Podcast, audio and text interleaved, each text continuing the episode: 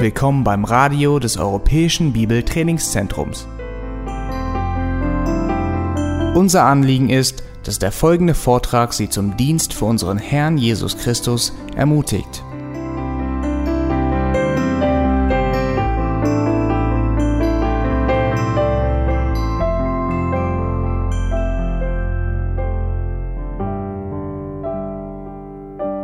dass ein Kind sechsmal mitgeht. Maximal. Was hat es dann gehört in den sechs Jahren, wo es mitgegangen ist? Und wir haben jetzt vor einigen Jahren angefangen, nächstes Jahr kommt dann das sechste Jahr davon, einen Aufbau zu machen. Das ist alles noch sehr in den Kinderschuhen, da gibt es noch vieles zu verbessern. Und ich bin dankbar, dass ich in den Tagen dazulernen darf, auch durch die beiden Brüder. Aber wir haben dann angefangen vor fünf Jahren mit 1. Mose 1 bis 12, die biblische Urgeschichte. Und dann im zweiten Jahr die Erzväter Abraham, Isaak, Jakob. Im dritten Jahr Exodus, also natürlich nicht das ganze Buch, das geht nicht in äh, elf, zwölf Tagen. Dann im vierten Jahr Jesus. Und dieses Jahr haben wir Apostelgeschichte 1 bis 8 gemacht, die Gemeinde. Und nächstes Jahr, das wird eine große Herausforderung, wenn es der Herr schenkt, die Offenbarung. Dann als Abschluss, wohlgemerkt nicht um zu spekulieren, sondern um die Größe des Herrn Jesus einfach das Zusammenlaufen der 65 vorherigen biblischen Bücher zu zeigen. Und dann wollen wir wieder von vorne beginnen. Da gibt es noch viel zu verbessern und anders zu machen. Aber das wenn Kinder, wenn sie maximal sechsmal dabei waren, und es gibt Kinder, die sind tatsächlich fünf bis sechsmal dabei, dass sie nicht nur gehört haben, du musst dich bekehren und Jesus liebt dich, sondern dass sie wirklich, wie wir es gehört haben, einen Überblick bekommen über die gesamte biblische Lehre, doch so viel wie möglich mitbekommen. Ich möchte jetzt noch dazu sagen, äh, seit dieses Drücken auf Entscheidungen aufgehört hat, sind die Entscheidungszahlen rapide zurückgegangen. Das ist ganz interessant und man hat nicht mehr so viel sichtbarer Erfolg. Aber der Eindruck ist einfach der, dass man dann nach Jahren oft auf Dinge stößt, wo der Herr gewirkt hat, wo man selber gar nicht gemerkt hat. Und das ist viel, viel, viel wichtiger und kostbarer bei Einzelnen, wie wenn man dann nachher mit fünf oder zehn oder 15 oder 20 Entscheidungen nach Hause kommt und alles hat sich im Wind verweht. Ähm, dann noch eine zweite Vorbemerkung im Zusammenhang mit gestern Abend, dem Bibelvers, den ich heute gewählt habe, das Thema in das Bild der Lehre gegossen, den habe ich der Auslegungspredigt zu verdanken. Sonst wäre ich wahrscheinlich gar nie an dem Vers hängen geblieben, obwohl ich schon so oft den Römerbrief durchgelesen habe. Aber dieser Vers, der ist mir richtig wichtig geworden im Zusammenhang von der Predigtreihe Römer 6 bis 8. Thema Rechtfertigung und Heiligung, wie passt das zusammen? Sieben Predigten. Und da bin ich an diesem Vers hängen geblieben. Und deshalb eine große Ermutigung, Auslegungspredigt zu machen. Da kommen wir auf biblische Dinge, die wir schon oft gelesen haben, aber die wir sonst oft überlesen. Eben Matthäus 28, der Lehrbefehl und jetzt diesen Vers aus Römer 6, ich lese auch noch Vers 18 dazu, 17 und 18. Gott aber sei Dank, dass ihr Sklaven der Sünde wart, aber von Herzen gehorsam geworden seid, dem Bild der Lehre, dem ihr übergeben worden seid. Freigemacht aber von der Sünde seid ihr Sklaven der Gerechtigkeit geworden. Soweit zunächst dieser Vers. Wir haben uns gestern mit Apostelgeschichte 2, Vers 42 beschäftigt, das Beharren in der Lehre der Apostel, was für eine Bedeutung das gehabt hat für die Gemeinde in Jerusalem, auch was für eine Bedeutung das hat für uns heute, die der Herr in der Verkündigung in die Gemeinde gestellt hat, auch als Ältesten. Und wir haben gesehen, dass Apostelgeschichte 2, 42, der gehorsam war gegenüber dem Missionsbefehl und lehret sie halten alles, was ich euch geboten habe. Heute soll es um einen weiteren Aspekt gehen im Zusammenhang mit dem Lehrbefehl unseres Herrn. Und zwar wollen wir uns Gedanken machen, was der Sinn oder das Ziel unseres Lehrauftrages in den Gemeinden ist. Oder was ein Hauptziel und ein Hauptsinn von unserem Lehrauftrag in den Gemeinden ist, den wir haben.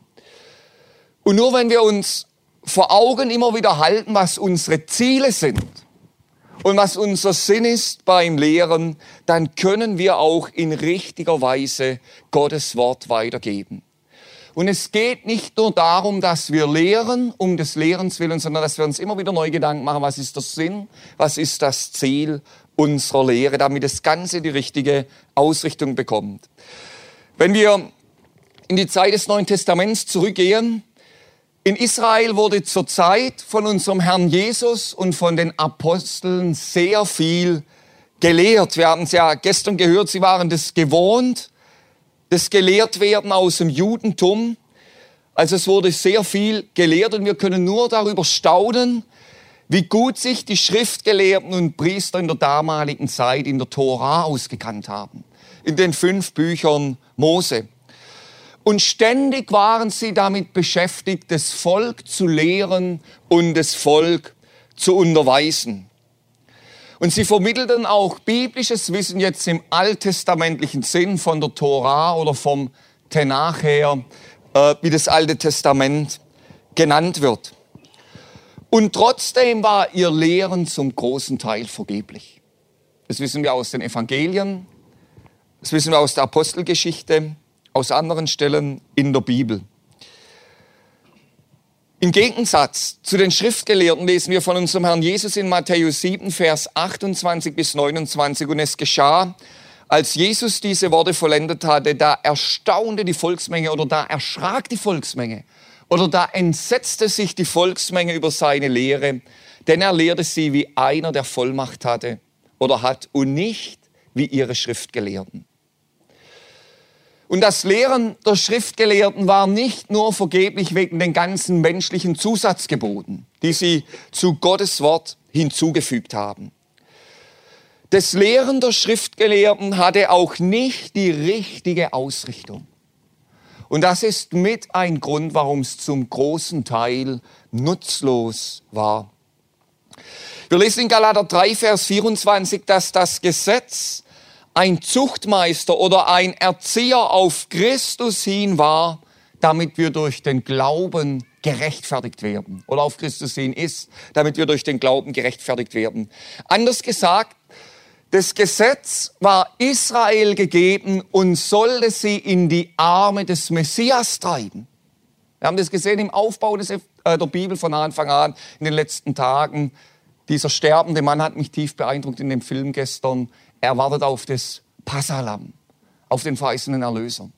Und das Gesetz Gottes war gegeben, um Israel in die Arme des Messias zu treiben, dass sie erkennen, dass wir das Gesetz gar nicht halten können, dass wir einen Erretter brauchen. Aber genau das hat das religiöse Israel bis heute nicht verstanden. Das ist die große Tragik. Und stattdessen meinten sie, das Gesetz sei ihnen als Weg zur Errettung gegeben, dass sie durch das Einhalten des Gesetzes ihre eigene Gerechtigkeit vor Gott aufrichten können. An was können wir sehen, dass das Gesetz von Gott nie als Heilsweg gedacht war? An den Opfern. Die Opfer sind ein Bestandteil des Gesetzes. Sie wurden mit dem Gesetz gegeben. Und Opfer sind nur dort nötig, wo das Gesetz nicht gehalten werden kann, wo es den Menschen vorteilt. Und dass Gott mit dem Gesetz das Opfer gegeben hat, macht ganz deutlich, das Gesetz war nie als Heilsweg bestimmt, sondern es war bestimmt als Erzieher auf Christus, um Israel in die Arme des Messias zu treiben. Und das haben sie nicht verstanden und meinten, das Gesetz sei ein Weg, um die eigene Gerechtigkeit vor Gott aufrichten zu können. Und das ist mit ein Grund, warum ihr intensives Lehren zum großen Teil vergeblich war. Weil es einen falschen Sinn hatte, weil sie auf ein falsches Ziel zugegangen sind, in eine falsche Richtung unterwegs waren. Und damit haben wir ein ganz tragisches Beispiel für das intensive Lehren von Gottes Wort. Es ist trotzdem Kraft und Leben in sich selbst und kann Menschen erretten. Aber dass wir diese Gefahr sehen, wenn das Lehren in eine falsche Richtung geht, eine falsche Ausrichtung bekommt, oder wenn der Ziel, das Ziel und der Sinn des biblischen Lehrens nicht verstanden wird, dass es dann vergeblich sein kann. In Galater 2, Vers 2 sagt Paulus, ich zog aber eine Offenbarung zufolge hinauf und legte ihnen das Evangelium vor, das ich unter den Nationen predigte, den Angesehenen aber besonders, damit ich nicht etwa vergeblich laufe oder gelaufen wäre. Er wusste, sein Evangelium war göttlich, wissen wir an anderer Stelle. Aber ihm war das größte Anliegen, bei all seinem Dienst nicht vergeblich zu laufen. Das Evangelium, sein Lehren, dass es wirklich den richtigen Inhalt hatte, dass es den richtigen Sinn hatte und dass es auf das richtige Ziel hin ausgerichtet war, dass sein Dienst nicht vergeblich war, so wie das eben zum großen Teil mit dem Lehren der Pharisäer und der Schriftgelehrten war. Und deshalb ist es so wichtig, dass wir uns immer wieder über die Ziele und den Sinn unseres Lehrens in den Gemeinden im Klaren sind. Nicht, dass wir trotz vielem Lehren vergeblich laufen und am Wort dienen. Nun in Römer 6, Vers 17, da wird uns ein Ziel der Lehre genannt. Im Textzusammenhang von Römer 6, da geht es ja um das neue Leben, dass wir nicht mehr der Sünde dienen sollen, sondern dass Christus in uns lebt und dass wir durch ihn befreit sind, dem Herrn zu dienen, Sklaven der Gerechtigkeit geworden sind, durch das neue Leben in Christus. Und in diesem Zusammenhang kommt Paulus in Vers 17 ähm, auf das Muster der Lehre oder man kann auch übersetzen auf die Form der Lehre zu sprechen. Gott aber sei Dank, dass ihr Sklaven der Sünde wart, aber von Herzen gehorsam geworden seid, dem Bild der Lehre, dem ihr übergeben worden seid. Nun haben verschiedene Ausleger Wichtiges über diesen Vers geschrieben, aber das, was hier wohl am meisten die Sache trifft, nach meiner Erkenntnis, das habe ich bei Olaf Rosenius gelesen und bei John MacArthur. Sie sind sich beide einig in diesem Punkt. Und beide machen darauf aufmerksam, dass man statt übergeben auch gegossen übersetzen kann. Ihr seid in das Bild der Lehre gegossen. Und es geht um das Bild, das dahinter steht von einem Arbeiter, der flüssiges Metall in eine Gussform hineingießt mit dem Ziel, dass es dann abkühlt, dass es fest wird und dass es dann genau den Gegenstand oder die Statue, was es immer ist, am Schluss ähm, darstellt, den die Gussform vorgegeben hat. Und genauso tut unser Herr seine neugeborenen Kinder in die Form der göttlichen Wahrheit hineingießen. Und ich möchte drei Punkte nennen. Das erste, die Form der Lehre und der Gläubige. Das zweite die Form der Lehren, die Gemeinde. Und dann das dritte von Herzen Gehorsam, der Form der Lehre. Zunächst das erste, die Form der Lehre und der Gläubige. Das wir das sehen in Römer 6, Vers 17, ist Gott der Handelnde. Er wirkt das neue Leben. Er ist es, der seine neugeborenen Kinder der Gussform, der göttlichen Wahrheit übergibt und sie hineingibt. Aber es ist mit unser Auftrag und unsere Verantwortung vor dem Herrn, damit wir durch unser Lehren beitragen, dass bildlich gesprochen die Konturen dieser Gussform klar bleiben oder dass sie klar werden, dass sie klar sichtbar sind für die einzelnen Gläubigen, dass wir durch das Lehren diese Gussform mit ausbilden. Es geht um den richtigen Zuschnitt. Nun ist die Frage, was ist das Ziel dieser Gussform, in die der Herr die neugeborenen Kinder Gottes übergibt, in diese Gussform der Lehre. Was soll hier am Ende sichtbar werden? Was für eine Gestalt oder Figur? Und die Antwort lesen wir in Römer 8, Vers 29. Denn die er vorher erkannt hat, die hat er auch vorher bestimmt, dem Bild seines Sohnes gleichförmig zu sein, damit er der Erstgeborene sei unter vielen Brüdern. Das Wort hier für Form der Lehre oder für Bilderlehre ist ein anderes Wort. Typos, die Form der Lehre. In Römer 8, Vers 29 steht Icon. Das ist dann der fertige Abdruck oder das fertige Bild, äh, das dabei entsteht. Nicht mehr die Gussform, sondern die plastische Darstellung beispielsweise eines Menschen. Wenn bildlich gesprochen unser Herr in der Vollendung einmal die Gussform der Lehre abnimmt, dann wird in jedem seiner Kinder nichts anderes mehr zu sehen sein wie sein Bild. Und das lesen wir in 1. Johannes 3. Dort heißt es, wir werden ihn einmal sehen, wie er ist. Und nicht nur sehen, wie er ist, wir werden ihm gleich sein. Das heißt nicht, dass wir dann zu Gott werden, wie das manche falsche Lehren ausgelegt haben, ja nicht falsch verstanden. Robert Schuller oder andere, die dann auf solche ähnliche Ideen kommen, dass wir uns dazu irgendwas hinentwickeln. Nein, sondern das heißt, wir werden mal das Wesen Christi ohne jede Eintrübung an uns tragen. Wird nichts anderes mehr zu sehen sein. Wesensmäßig werden wir dem Herrn gleich sein, bei allen Unterschieden. Sein Bild in uns und an uns wird fertiggestellt sein. Ohne Eintrübung, ohne Abstrich. Sein geistlicher Charakter. Und es ist wichtig, dass wir das sehen. Der Mensch wurde geschaffen als Gottes Abbild oder Ebenbild. Nun, was hat ein Ebenbild für eine Funktion? Ähm, Domitian war ja einer der Kaiser, der es auf die Spitze getrieben hat mit der göttlichen Selbstverehrung. Ähm, wenn er ein Erlass erließ, dann hieß es am Anfang, mein Herr und Gott hat geboten. Und dann kam der Senf von Domitian dahinter bei diesem Erlass. Und er ließ dann überall Bilder von sich aufstellen, Statuen. Die sollten die Leute überall an ihren göttlichen Kaiser erinnern. Nun, äh, ich brauche da nichts dazu sagen, das können wir alle einschätzen von der Bibel her, dieses Antichristentum bei Domitian. Aber wenn wir diesen Vergleich aufnehmen, wir sind als Abbild Gottes geschaffen. In uns sollte sich etwas vom Wesen Gottes widerspiegeln, und zwar zur Herrlichkeit unseres Schöpfers und zur Ehre unseres Schöpfers. Und dieses, diese Ebenbildlichkeit wurde durch den Sündenfall zerstört. Das ist jetzt eine Definitionsfrage, manche sagen das anders. Aber die Bestimmung zur Gott-Ebenbildlichkeit, die besteht über unserem Leben nach wie vor.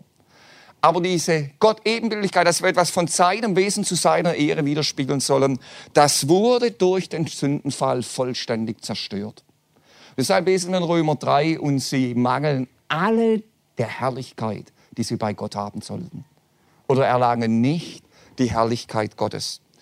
Und jetzt ist die Frage, wie kann das wiederhergestellt werden? Dass etwas vom Wesen unseres Schöpfers an uns sichtbar wird und wir ihn dadurch verherrlichen, so wie die Statuen, die aufgestellt waren damals, Domitian verherrlichen sollten oder auf ihn hinweisen sollten. Das geht nur durch Christus in uns. Und deshalb werden wir am Ende einmal das Bild Christi an uns tragen, sein Charakter, sein Wesen. Nichts anderes wird mehr an uns sichtbar sein. Und so werden wir den Herrn verherrlichen. Damit wir Christus ähnlicher werden, gebraucht unser Herr verschiedene Mittel. Römer 8, 28, da ist dieser Vers, oft wird 28 zitiert ohne 29. In 28 heißt, wir wissen, dass denen, die Gott lieben, alle Dinge zum Guten mitwirken müssen. Und dann kommt der Punkt. Und dann geht es weiter. Denen, die nach dem Vorsatz berufen sind, dass wir das Bild seines Sohnes an uns tragen. Das ist eigentlich der Sinn.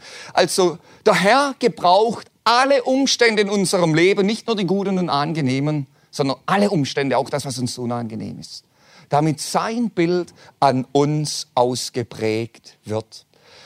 Und das erkennen wir aber nur durch Gottes Wort.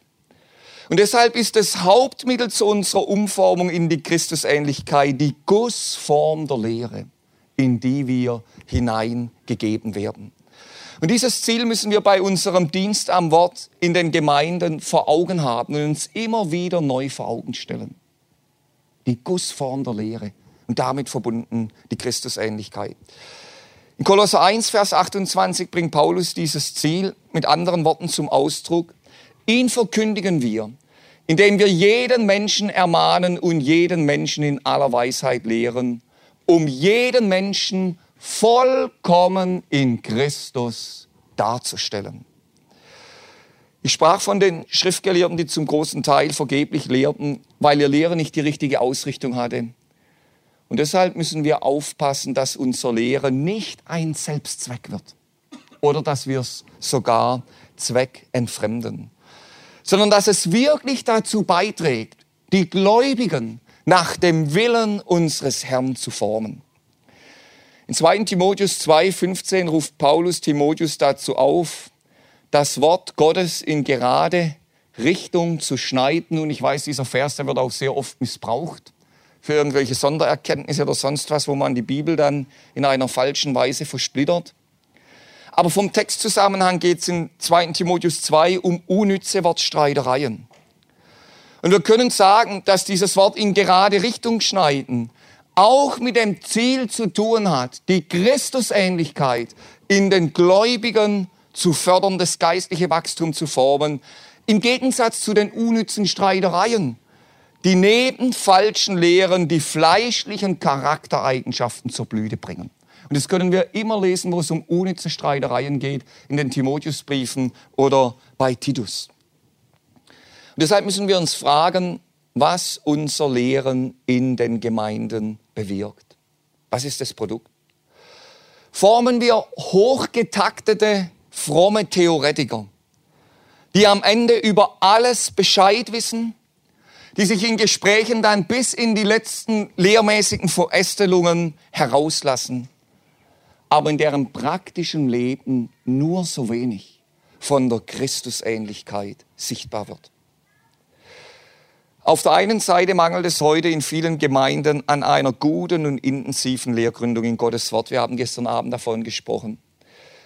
Auf der anderen Seite, da bedrückt es mich manchmal wirklich, wie viele Gläubige es gibt, die von einer Veranstaltung zur anderen reisen, die mit Kassetten und CDs regelrecht zugedeckt sind die lauter gute, fromme Bücher lesen. Ich sage jetzt nicht, dass die Bücher schlecht sind, aber lauter gute, fromme Bücher lesen. Und man kann stundenlang mit ihnen über diese und jene Lehrfrage diskutieren und sie wissen über alles Bescheid. Aber in ihrem praktischen Leben wird nur so wenig Christusähnlichkeit sichtbar. Und wenn man mit ihnen nicht in allem einer Meinung ist oder im ganz praktisch alltäglichen Leben, dann stößt man nicht auf die Geistesfrucht sondern sehr oft auf die Werke des Fleisches. Wohlgemerkt, es steckt in uns allen. Ich möchte das jetzt nicht sagen, damit wir uns über anderen erheben, aber es ist eine Not. Oder das praktische Leben wird trotz allem Wissen nicht von Gottes Wort und Willen geprägt, sondern von irdischen Dingen, von materiellen Dingen, von vergänglichen Werten der gottlosen Gesellschaft. Paulus musste die Epheser vor einem gottlosen weltlichen Wandel warnen. Und er konnte ihnen sagen, Epheser 4, Vers 20, ihr habt den Christus nicht so kennengelernt, wo es jetzt um die fleischlichen Lüste geht.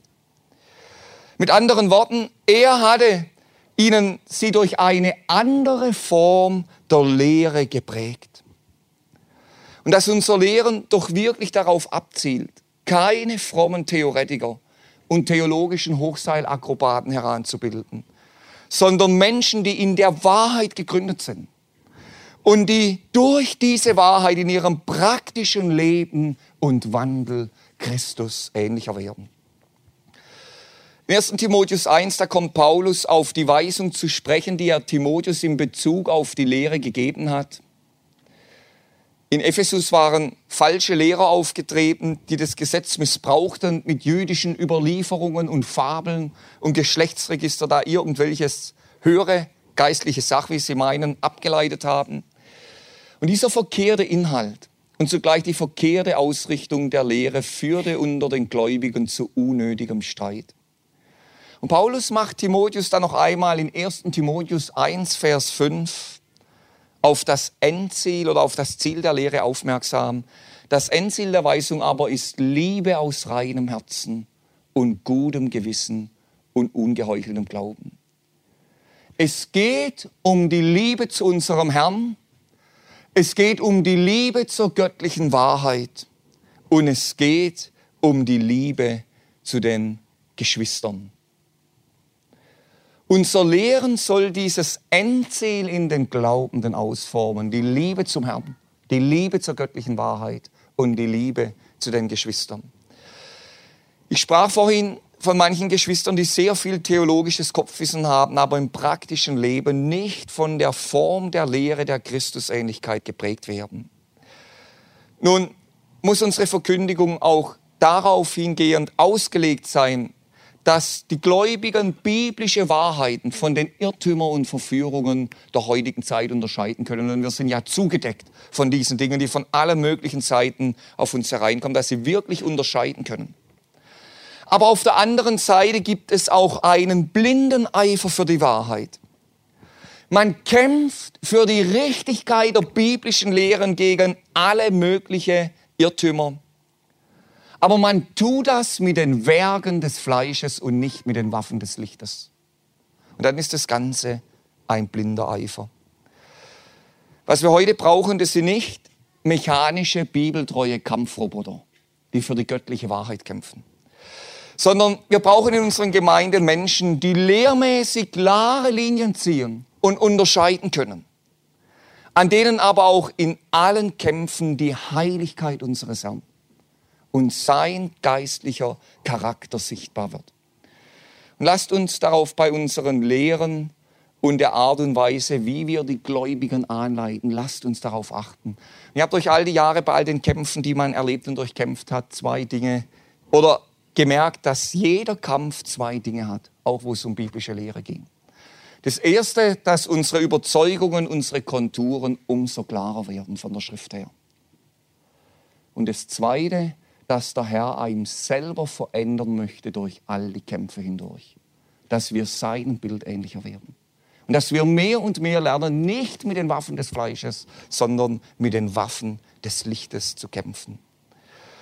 Gottes Wort ist die Gussform, in die jedes Kind Gottes hineingestoßen wird. Und wir prägen diese Form der Lehre mit, indem es unser höchstes Anliegen wird, dass die Gläubigen zu einem eigenständigen Leben in der Heiligen Schrift angeleitet werden. Und dass es uns wirklich darum geht, in der Lehre die Autorität von Gottes Wort über alles zu stellen und nicht einfach unsere Systeme und Ideen weiterzugeben. Ich habe es gestern schon gesagt, es gibt viele Gläubige, die gewisse Systeme und Prägungen vertreten, wenn wir mit ihnen zu tun haben, aber die nie zu einem eigenständigen Leben in der Heiligen Schrift angeleitet worden sind. Und deshalb muss, es, muss unser Lehren bei allen theologischen Systemen, die wichtig sind, dieses Hauptanliegen vertreten, Gläubige zu einem eigenständigen Leben zu führen. Und das lesen wir in Beröa, Apostelgeschichte 17, äh, Vers 11, diese entstehende Gemeinde dort.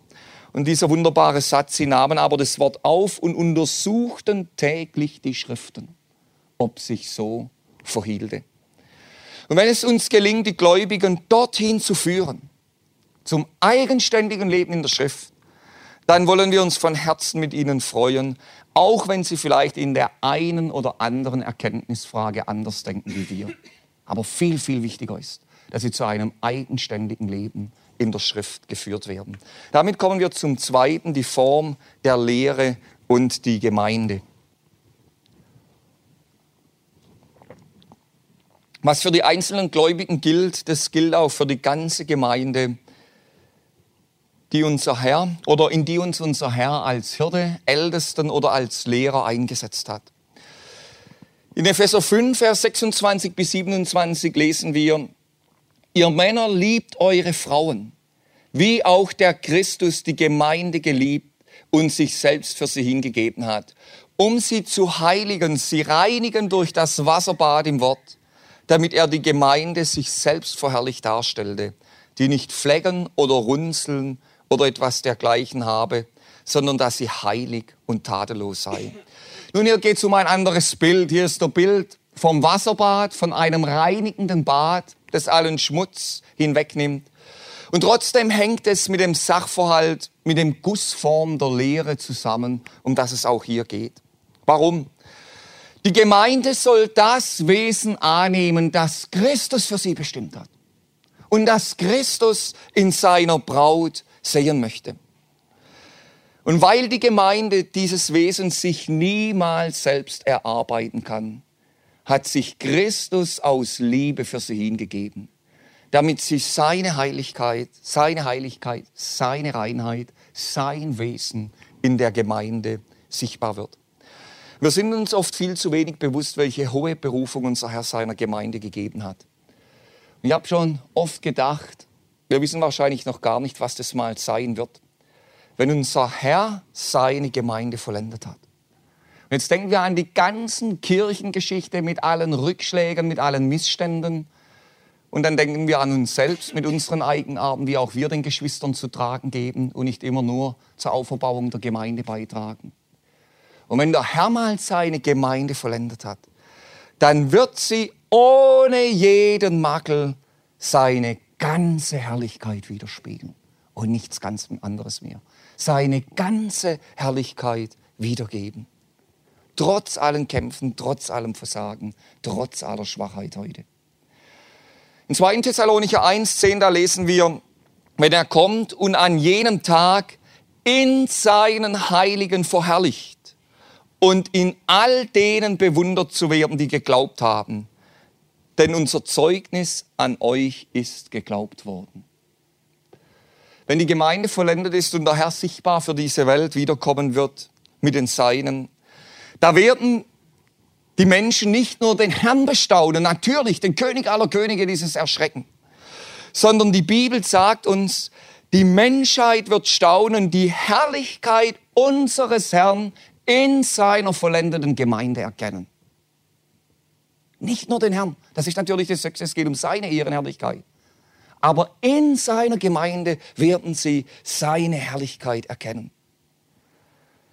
Und das hat seinen Grund nicht darin, dass wir so tapfer waren, dass wir so gut gekämpft haben, dass wir das irgendwo hingekriegt haben, sondern das hat einzig und allein seinen Grund darin, dass er den höchsten Preis bezahlt hat für seine Gemeinde, die es überhaupt gibt, die bluterkaufte Gemeinde, weil er das würdige Lamm ist und weil er uns so geliebt hat, obwohl es an uns überhaupt nichts zu lieben gibt. Wir haben in diesen Tagen gehört, was Gnade ist. Es wird einem da bewusst. Zu seiner Herrlichkeit wird sich seine Herrlichkeit in seiner Gemeinde widerspiegeln. Gottes Wort sagt uns, dass die Gemeinde im Wasserbad des Wortes gereinigt wird. Und damit sind wir bei der Form der Lehre, habe ich vorhin gesagt, mit anderen Worten.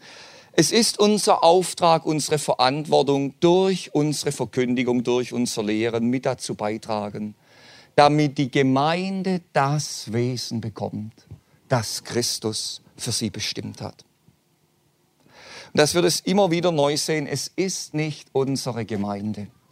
Natürlich, man wird gefragt, wohin gehst du? Ja, meine Gemeinde ist dort und dort. Und wir meinen das auch richtig. Ich möchte jetzt keine Haarspalterei machen, ihr versteht mich. Aber von der Sache her, es ist nicht unsere Gemeinde, sondern es ist seine Gemeinde. Und deshalb geht es auch nicht um unsere Ideen und frommen Wünsche, sondern es geht um seinen Willen für seine Gemeinde, um die Form, die er in seiner Gemeinde sehen möchte, das Wesen, das er an ihr sehen möchte. Und das ist so wichtig, dass uns die Gläubigen dieses Anliegen wirklich abspüren können. Dass es nicht um uns und unsere Ideen und unsere Erkenntnisse geht, sondern dass es um ihn geht und um seine Gemeinde und um seine Herrlichkeit. Und dass unser Lehren unter diesem Gesichtspunkt geschieht. Wir sehen bei Paulus, wie er die reine Braut, die Christus sich erkauft hat, in seinen Lehrbriefen vor Augen hat. Wir haben die Stelle aus dem Epheserbrief gelesen es sagt, dass der Herr sich die Gemeinde selbst gereinigt hat, erkauft hat. Und es ist ja der Brief, in dem Paulus in einmaliger Weise die Herrlichkeit und Berufung der Gemeinde Jesu entfaltet. In den beiden Korintherbriefen, da musste Paulus so viel Missstände durch die Lehre korrigieren. Statt auf Christus zu sehen, waren die Korinther in lauter fromme Fanclubs verfallen. Jetzt nicht für Grasshopper Zürich oder den FC Bayern, sondern für die verschiedenen Werkzeuge des Herrn. Wir sind kephaisch, wir sind paulinisch, wir sind apollisch. Und dann waren noch die Vierten, die hielten sich für besonders schlau, wir sind christlich. Das hört sich dann ja am besten an, aber sie wollten sich nur wieder abgrenzen davon, von den anderen im Prinzip. Es war Streit und Zank dadurch. Und dann lesen wir weiter im ersten Korintherbrief, die Sünde hat unter den Gläubigen zu wuchern begonnen. Paulus musste ganz klare Worte finden, auf die Gemeindezucht hinweisen. Die göttliche Schöpfungsordnung von Mann und Frau war durcheinander geraten. Und dann herrschte ein Chaos bei den Zusammenkünften in Korinth, vielleicht ein falsches Geistesverständnis, dass der Geist führt, es war ein Chaos gewesen. Die Geistesgaben wurden zur frommen Selbstprofilierung missbraucht, anstatt den Leib Christi zu erbauen. Und im zweiten Korintherbrief, da waren dann falsche Apostel aufgetreten, die die Gläubigen betörten, mit scheinbar besonders großen Geisteserlebnissen in die Irre geführt haben. Und nun bei all dem Kampf und Auseinandersetzungen, die Paulus in Korinth hatte, bei der notwendigen Lehre, die er wieder ganz neu aufzeigen musste an die Gemeinde, da zeigt er uns in 2. Korinther 11, Vers 2, welches Ziel er durch seinen Brief und die damit verbundene Lehre verfolgt. Denn ich eifere um euch mit Gottes Eifer, denn ich habe euch einem Mann verlobt, um euch als eine keusche, eine reine Jungfrau vor Christus darzustellen. Und da sehen wir, wie viel dem Paulus daran gelegen war, dass das Wesen, das Christus für seine Gemeinde bestimmt hat, durch seinen Dienst in den Gemeinden ausgeprägt wurde. Und unser Lehren in den Gemeinden soll nie einem Selbstzweck dienen, sondern immer neu dieses große Ziel vor Augen haben. In 1. Petrus 5, Vers 2 bis 4, da haben wir die Dienstanweisung für die Ältesten. Hütet die Herde Gottes, die bei euch ist. Statt hüten kann man auch weiden übersetzen. Und ein Teil dieses Weidesdienstes, sogar ein großer Teil dieses Weidesdienstes, wird durch das Lehren wahrgenommen. Ich habe gestern gesagt, wir können nichts Besseres tun, wie systematisch Gottes Wort auszulegen und zu lehren. Zu diesem Weidedienst gehört ein waches Auge für die Herde zu haben. Als Älteste und solche, die am Wort dienen, müssen wir auch darum ringen, was die Gemeinde notwendig hat. Wo sind vielleicht lehrmäßige, geistliche Defizite, die wir anpacken sollten? Was hat die Gemeinde nötig, damit sie geistlich weiter wachsen kann? An welcher Stelle lauern vielleicht Gefahren oder Verführung akut? wo wir durch die Lehre auch Grenzen ziehen müssen, den biblischen Weg aufzeigen. Was haben die Gläubigen momentan am nötigsten? Und es sind Fragen, die uns beschäftigen müssen, damit die Gemeinde auferbaut wird, dass sie zu Christus hinwachsen kann. Petrus spricht in seiner Dienstanweisung für die Ältesten davon, dass wir dem Oberhirten unterstellt sind, unserem Herrn Jesus. Paulus nennt sich oft ein Knecht Christi oder ein Diener Christi. Und damit wird deutlich, wir sind dem Oberhirten unterstellt, wir sind Diener Christi. Damit wird deutlich, dass es in unserem Lehrdienst wirklich darum gehen muss, den Geschwistern und der Gemeinde zu dienen. Man hört es ja heute nicht mehr so oft, aber früher hat es ja oft diesen Satz gegeben, heute wird uns Bruder sowieso am Wort dienen.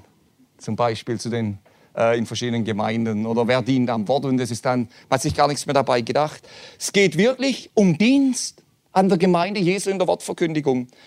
Es darf niemals darum gehen, dass wir uns selbst mit unserem Wissen ausbreiten und profilieren wollen. Oder dass wir den Geschwistern aus einer falschen Haltung heraus unsere Erkenntnis um die Ohren schlagen.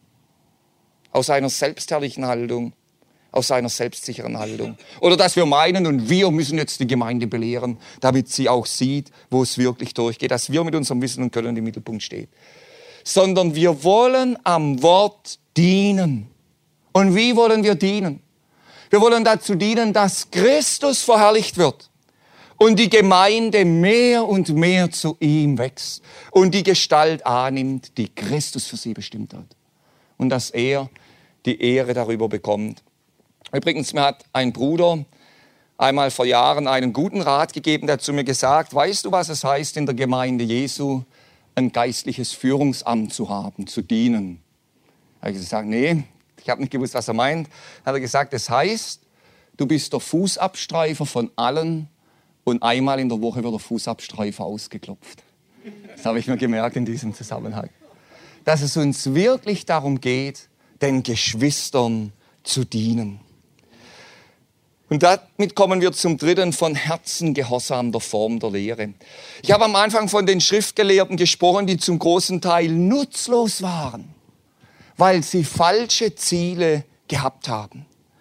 Und sie versuchten dadurch ihre eigene Gerechtigkeit vor Gott aufzurichten, ein äußernes Regelwerk zu leben, das den Menschen innerlich nicht verändern konnte. Und deshalb war das nichts anderes wie Heuchelei. wie es unser Herr genannt hat. Und Olaf Rosenius macht darauf aufmerksam, dass uns in Römer 2, Vers 20 das Gesetz auch als eine von Gott gegebene Form oder ein Vorbild, das ist ja ein anderer Begriff im Grundtext, aber es wird uns auch als ein Vorbild gegeben, und zwar ein Vorbild für die Erkenntnis. Zu wissen, was Recht war im Gesetz, eben um uns als Sünder zu erkennen.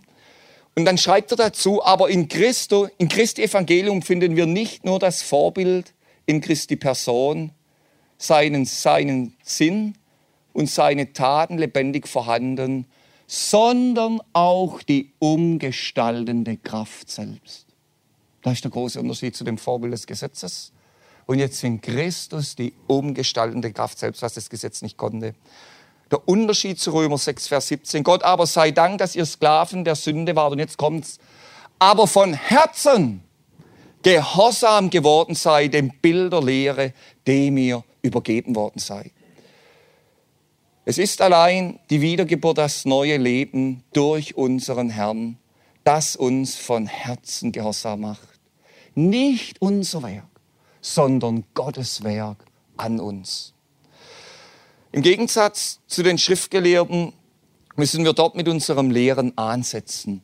Von Herzen gehorsam, wenn es um die Form der Lehre geht. Es geht immer darum, an dem neuen Leben anzuknüpfen, auf die Veränderung der Herzenshaltung abzuzielen. Durch das neue Leben, durch die Kraft von Gottes Wort. Natürlich, wir müssen Grenzen ziehen. Und das neue Leben, das wirkt sich auch auf das Verhalten, auf den Wandel der Gläubigen aus. Aber unser Lehren darf nicht nur äußere Regeln und Verhaltensweise zum Ziel haben, sondern das Wachstum, die Entfaltung des neuen Leben Christi in uns, das muss durch das Lehren gefördert werden. Wenn wir das nicht haben, wenn wir nur irgendein Verhalten lehren, dann betreiben wir nichts anderes wie eine Form von religiöser äußerer Verhaltenstherapie. Wenn wir das nicht sehen von Herzen der Lehre. Und wir werden dann zu nichts anderem wie zu frommen Behavioristen wenn wir nur predigen, ohne auf die Herzenshaltung abzuzielen. Nun brauchen wir für das Leben der Gemeinde Jesu auch klare biblische Vorgaben und wir müssen, wo es geboten ist, Gemeindezucht üben. Es ist auch wichtig und richtig, Dinge offen anzusprechen, wo der Wandel nicht mit dem Wort übereinstimmt. Es geht ja nicht um uns, sondern um unseren Herrn, um seine Gemeinde und seine Ehre. Aber es gibt auch Gemeinden, die in einem äußeren Regelwerk versinken und in der Gefahr stehen, ihre Gemeindeglieder nur noch nach dem Einhalten dieses äußeren Regelwerks zu beurteilen. Und ich kenne solche Gemeinden, da hat es feine Geschwister und die haben auch ein gutes Anliegen, ich will das nicht prinzipiell sagen, aber jetzt möchte ich die Gefahr zeigen. Man kann dann beobachten, dass Gläubige, die aus so einem Umfeld herauskommen, und dann kommen sie vielleicht in ein ganz anderes Umfeld hinein. Und dann fallen sie plötzlich total ins andere Extrem hinein. Also total das Gegenteil von dem, was sie gehört haben, was in ihrer Gemeinde da war. Und ich habe schon oft gedacht, womit hängt es zusammen? Ich glaube, der Punkt ist genau da, von Herzen gehorsam geworden sei der Form der Lehre. Man hat ein äußeres Verhalten gelehrt und anerzogen und hat es auch alles irgendwie mit Nachfolge der Heiligung begründet. Aber man hat nie danach gefragt, wie die Herzenshaltung ist. Ob es aus einer veränderten Gesinnung herauskommt, von Herzen gehorsam zu sein. Oder ob es eben nur diese äußere Form ist, die man übernommen hat, ohne die Praxis des neuen Lebens. Ohne dass das Innere wirklich verändert worden ist. Und deshalb ist es so wichtig, dass unser Lehre nicht nur auf einen äußeren Wandel abzieht, sondern auf die Herzenshaltung. Und durch die Herzenshaltung kommt es dann zur Praxis des neuen Lebens, die ihr von Herzen gehorsam geworden seid, dem Bild oder der Form der Lehre. In Römer 9, Vers 11 spricht Paulus von Gottes Heilsplan mit Israel und der Gemeinde. Ich weiß, es gibt Leute, die sagen, ja, die Erwählung Israels in Römer 9 bis 11, die steht nur im Zusammenhang, dass Israel ein Dienstwerkzeug war. Das ist aber nicht der Sinn von Römer 9 bis 11. Der Sinn ist genau der gleiche wie von Exodus 2. In Römer 9 bis 11 ist das Hauptthema Errettung, sowohl für Israel wie auch für die Heiden. Und dass es das nur in Christus gibt, das ist das Hauptthema von Römer 9 bis 11. Unter anderem kommt Paulus in Römer 10, Vers 2 auf den Eifer Israels für Gott zu sprechen. Aber ohne Erkenntnis, sagt er dann. Sie eifern für Gott. Er war ja selbst ein Eiferer, sagt er an anderer Stelle, aber ohne Erkenntnis. Und damit sind wir bei diesem äußeren Gottesdienst wieder ohne innere Veränderung. Und nach Römer 9 bis 11 kommt logischerweise Römer 12. Das nächste Kapitel. Und jetzt ist das Interessante. In Römer 12 zeigt uns Paulus den Gegensatz zu Römer 10, Vers 2 auf, diesen blinden Eifer für Gott. Und Paulus zeigt uns Römer 12, Vers 2,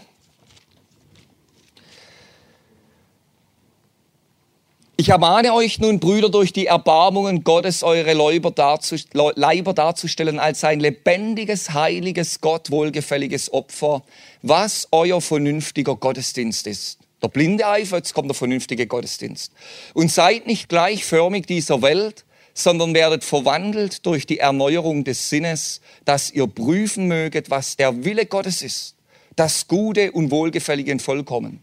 Statt vernünftiger Gottesdienst kann man übersetzen, euer wortgemäßer Gottesdienst. Wenn wir jetzt an Johannes 1 denken, kann man sogar übersetzen, euer Christusgemäßer Gottesdienst. In Kapitel 10, Vers 2 der blinde Eifer. Und jetzt kommt in Kapitel 12 die Antwort. Der Christusgemäße Gottesdienst. Von Herzen gehorsam geworden sein, dem Bild der Lehre. Und Paulus sagt uns, wie das geschieht. Durch die Erneuerung unseres Sinnes. Durch die Erneuerung unseres Denkvermögens. Durch die Erneuerung unserer Wahrnehmung, können wir sagen. Darauf muss unser Lehren abzielen damit die Gläubigen wirklich Christus ähnlicher werden und in ihrer Nachfolge nicht nur eine äußere Fassade pflegen, die vieles andere überdeckt. Zugleich haben wir im Missionsbefehl einen großen Trost. Wir lehren und handeln im Gehorsam gegen seinen Auftrag, weil er die Vollmacht hat. Ich habe es schon gestern Abend gesagt. Nicht wir sondern unser Herr und sein Wort hat die Kraft, Herzen zu verändern. Ich habe das früher auch immer gedacht, wenn dann so Entscheidungsaufrufe waren und die Jungs kommen und man hat dann irgendwas gesprochen und dann hat man noch irgendwas gebetet. Und dann habe ich auch immer gedacht, wie kannst du das machen, dass du ganz sicher weißt, dass es jetzt richtig ist? Kann ich überhaupt nicht machen. Er hat die Vollmacht.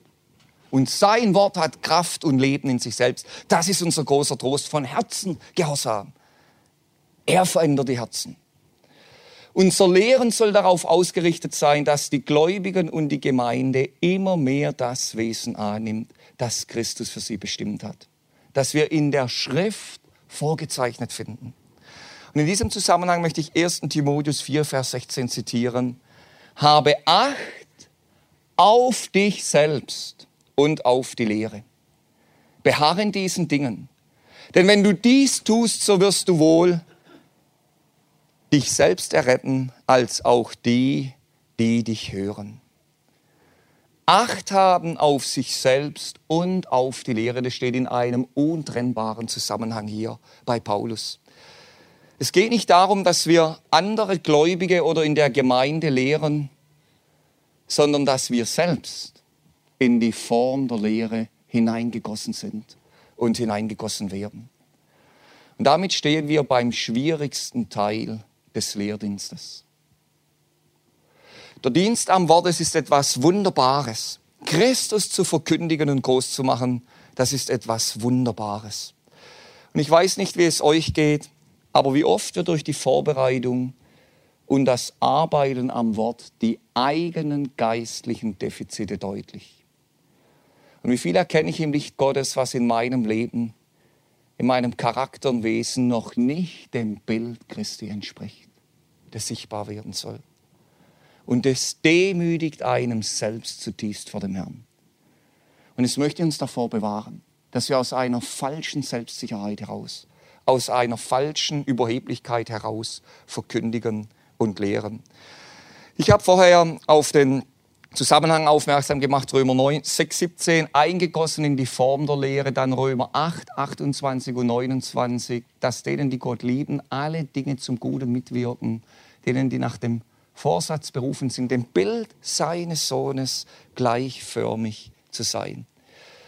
Und das ist der Grund, wenn der Herr uns gebrauchen möchte, als solche, die das Wort lehren, da geht es nur darüber, indem er uns selbst verändert. Und indem wir erkennen, dass alle Umstände in unserem Leben zu unserem Guten mitwirken sollen, damit wir dem Bild Christi ähnlicher werden. Dass wir ganz klare Positionen haben in der Lehre. Aber dass wir auch das andere sehen. Es sind nicht die bösen Geschwister, die uns mitspielen. Es ist nicht der Teufel, der uns irgendwo das Bein stellen möchte, wir stehen in einem Kampf. Sondern wenn der Herr uns ganz anders führt, wie wir meinen. Es ist der Herr der das alles zu unserem Guten mitwirken lassen möchte. Und das ist der Grund, warum wir in unseren Gemeinden als solchen, die am Wort dienen, nicht immer das tun können, was wir gern tun wollen und für richtig ansehen.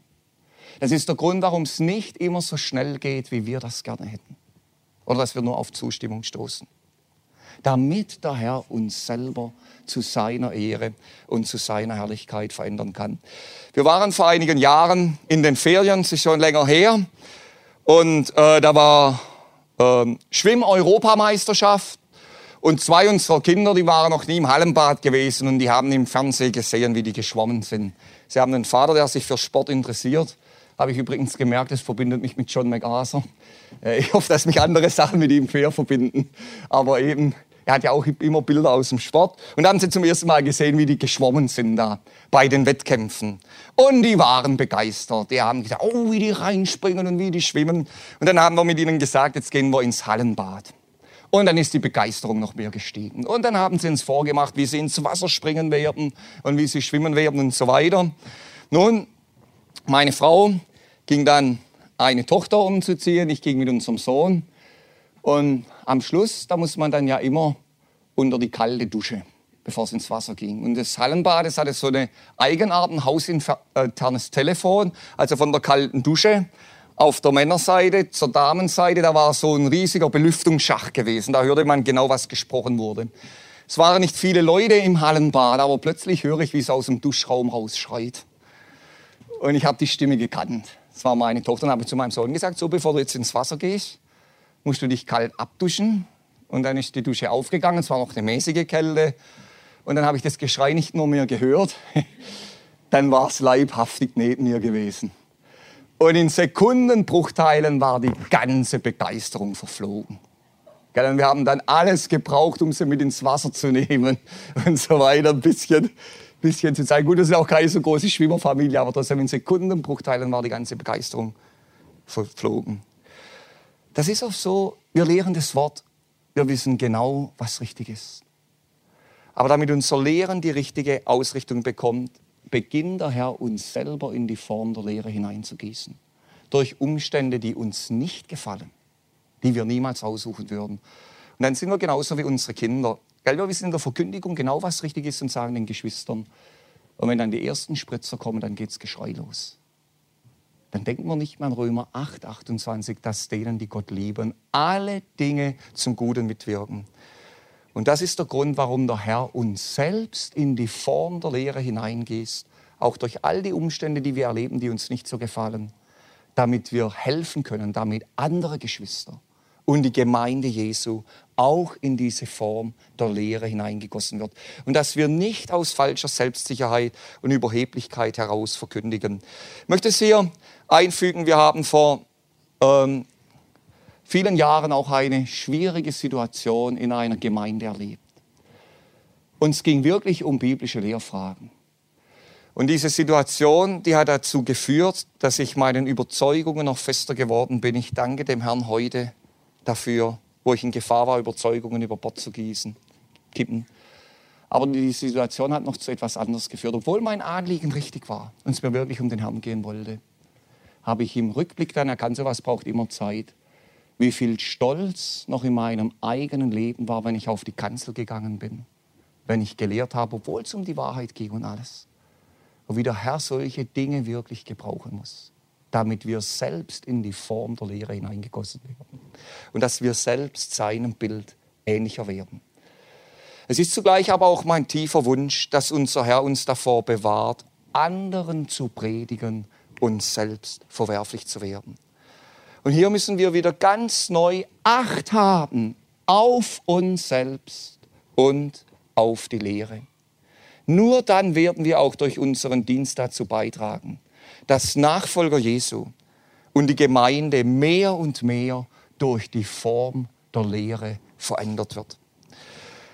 Ich habe vor einigen Tagen gelesen, als Amika Meigel einmal gehört hatte, wie dankbar sich andere Gläubigen über ihr Vorbild und über ihren Dienst, über ihre Person geäußert haben, hat sie danach gebetet, Herr, mach mich innerlich mehr und mehr zu dem, was ich äußerlich zu sein scheine.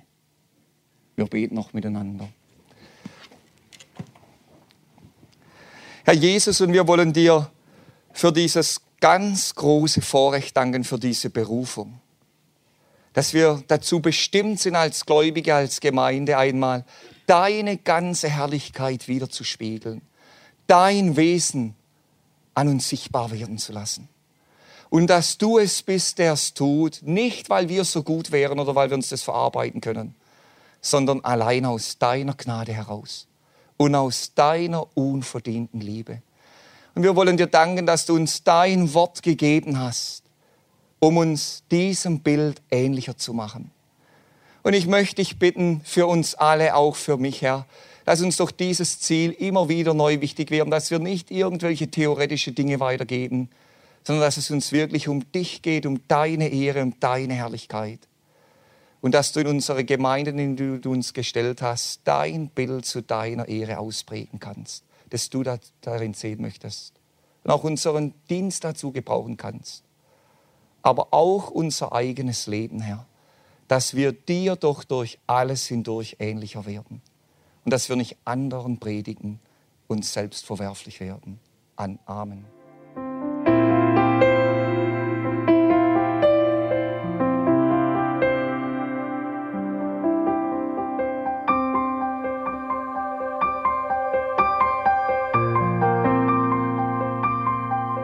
Alle Vorträge unseres Programms, Bücher, DVDs und vieles mehr können Sie bei uns unter www.ebtc-media.org erhalten.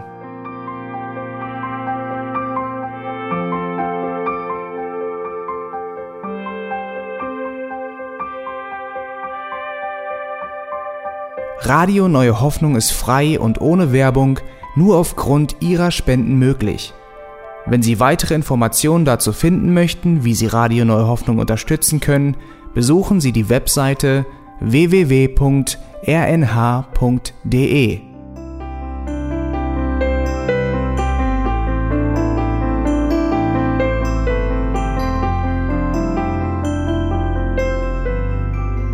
Die Sendezeiten des EBTC sind Montag, Mittwoch, Freitag und Samstag jeweils von 10 bis 11 Uhr.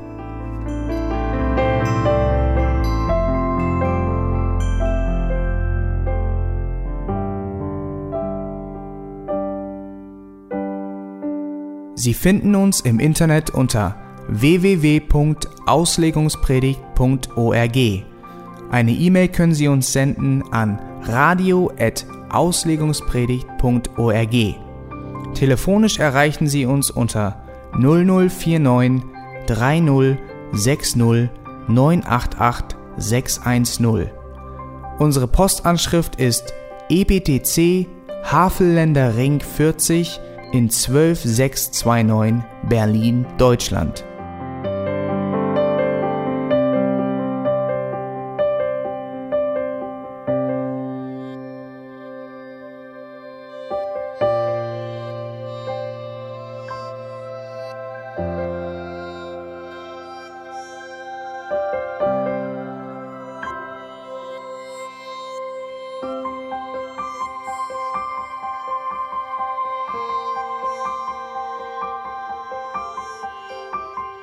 Auf Wiedersehen und bis zum nächsten Mal beim EBTC Radio.